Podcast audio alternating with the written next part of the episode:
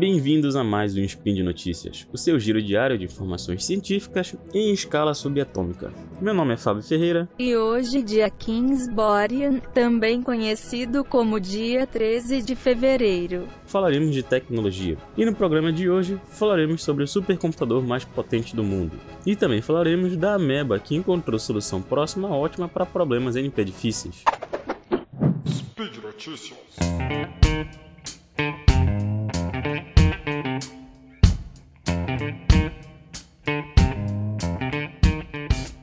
Na nossa primeira notícia falaremos do Summit, considerado o supercomputador mais potente do mundo atualmente. Ele foi lançado em junho de 2018 pela IBM e possui um processamento de 200 petaflops. Bom, mas você pode estar se perguntando o que são supercomputadores. São computadores com altíssima velocidade de processamento e grande capacidade de memória. São usados principalmente para cálculos muito complexos e tarefas intensivas, como problemas envolvendo física quântica, mecânica, meteorologia, pesquisa de clima, modelagem molecular e simulações físicas. Outra questão que você pode estar se perguntando agora é, é o que são petaflops afinal, né? Flops são operações de ponto flutuante por segundo e atualmente é considerada a métrica de desempenho é, mais confiável. E, comparativamente, uma calculadora daquelas que você compra para fazer seus quatro, utilizar as quatro operações matemáticas na escola é, possui surpreendente desempenho de 10 flops né, que são 10 operações de ponto flutuante por segundo. Né? Um PS4, por exemplo, um PlayStation 4, possui o desempenho de 0.184 petaflops.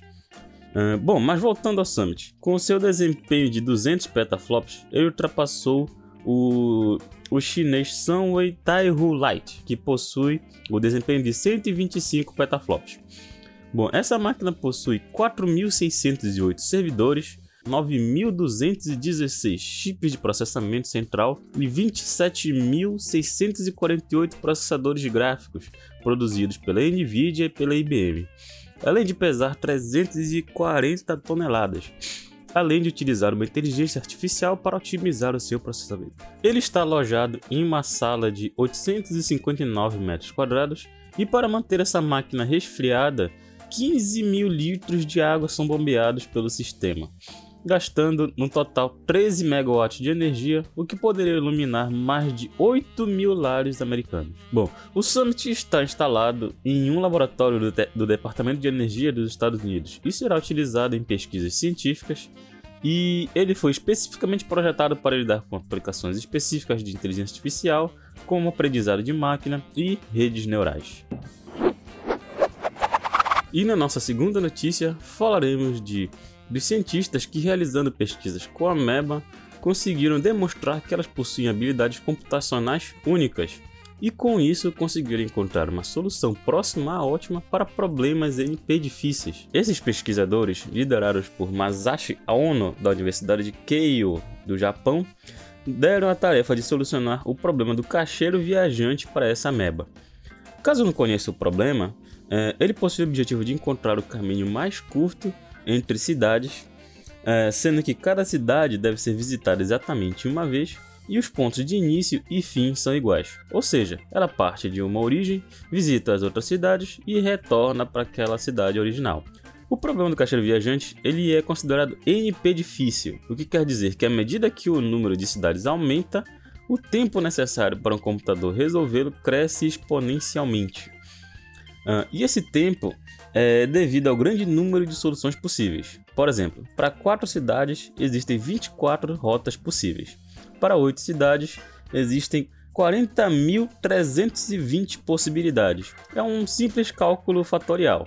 Uh, agora imaginando para as 26 capitais do Brasil mais o Distrito Federal, um total de 27 cidades. Demoraria então no entorno de 1726 anos no Summit considerado o computador mais rápido do mundo, que eu mencionei na notícia anterior. O seu PS4, por exemplo, demoraria quase 3 milhões de anos. O número de soluções total para esse problema das 27 cidades do Brasil é 10 elevado a 27 soluções. Eu não consigo nem mencionar, nem falar esse número. Bom, nesse estudo, os pesquisadores descobriram que a ameba consegue encontrar uma solução próxima ótima para esse problema em um tempo linear, ou seja, em um tempo muito menor do que o mencionado anteriormente. Mas como é que isso funciona? Bom, a ameba explora o espaço de solução redistribuindo continuamente o gel em seu corpo amorfo a uma taxa constante, bem como processando feedback óptico em paralelo em vez de em série. Ou seja, é através desse processamento em paralelo que ela consegue realizar essa, essa operação é, em um tempo linear. E esse modelo pode levar ao desenvolvimento de novos computadores analógicos, que derivam soluções aproximadas de problemas computacionalmente complexos de tamanho muito maiores em tempo linear. O modelo utilizou redes neurais artificiais para guiar a ameba em direção ao ótimo, e a rede neural ilumina um caminho a cada 6 segundos. E como a ameba não gosta de luz, ela recua. E quanto maior a distância entre a próxima cidade a ser escolhida, maior a chance daquele caminho ser iluminado. Bom, o sistema utiliza a mesma ideia para evitar caminhos repetidos. Caso ela já tenha escolhido uma cidade, então os caminhos que seguem novamente até aquela cidade são iluminados, evitando uma escolha novamente. Em geral, modelar o problema do caixeiro viajante com uma ameba aproveita a tendência natural da ameba de procurar um equilíbrio estável. E como canais representando rotas mais curtas são menos propensos a serem iluminados, a ameba pode se espalhar nesses canais e continuar a explorar outros canais não iluminados, a fim de maximizar sua área de superfície na placa que eles construíram, que é feita de agar.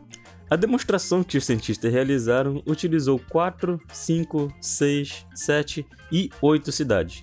Não é considerado um problema muito grande ou muito complexo, tanto que um computador conseguiria resolver esses problemas menores em um tempo muito mais rápido que a Ameba.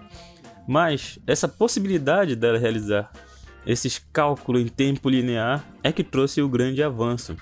Uh, e segundo a ONU, os cientistas ainda realizaram mais experimentos pois algumas coisas ainda são um mistério para eles, como por exemplo, o modo como a ameba memoriza o caminho que foi iluminado para diminuir a probabilidade de escolher aqueles caminhos novamente. Bom, e uh, ainda novos experimentos serão realizados, aumentando a complexidade do problema. Para quem sabe 9, 10, 11, 12 cidades, e quem sabe um dia a gente aumentar, aumentando cada vez mais o número de cidades para realizar esses testes né? para verificar qual o tempo real de processamento para problemas complexos, mais complexos ainda.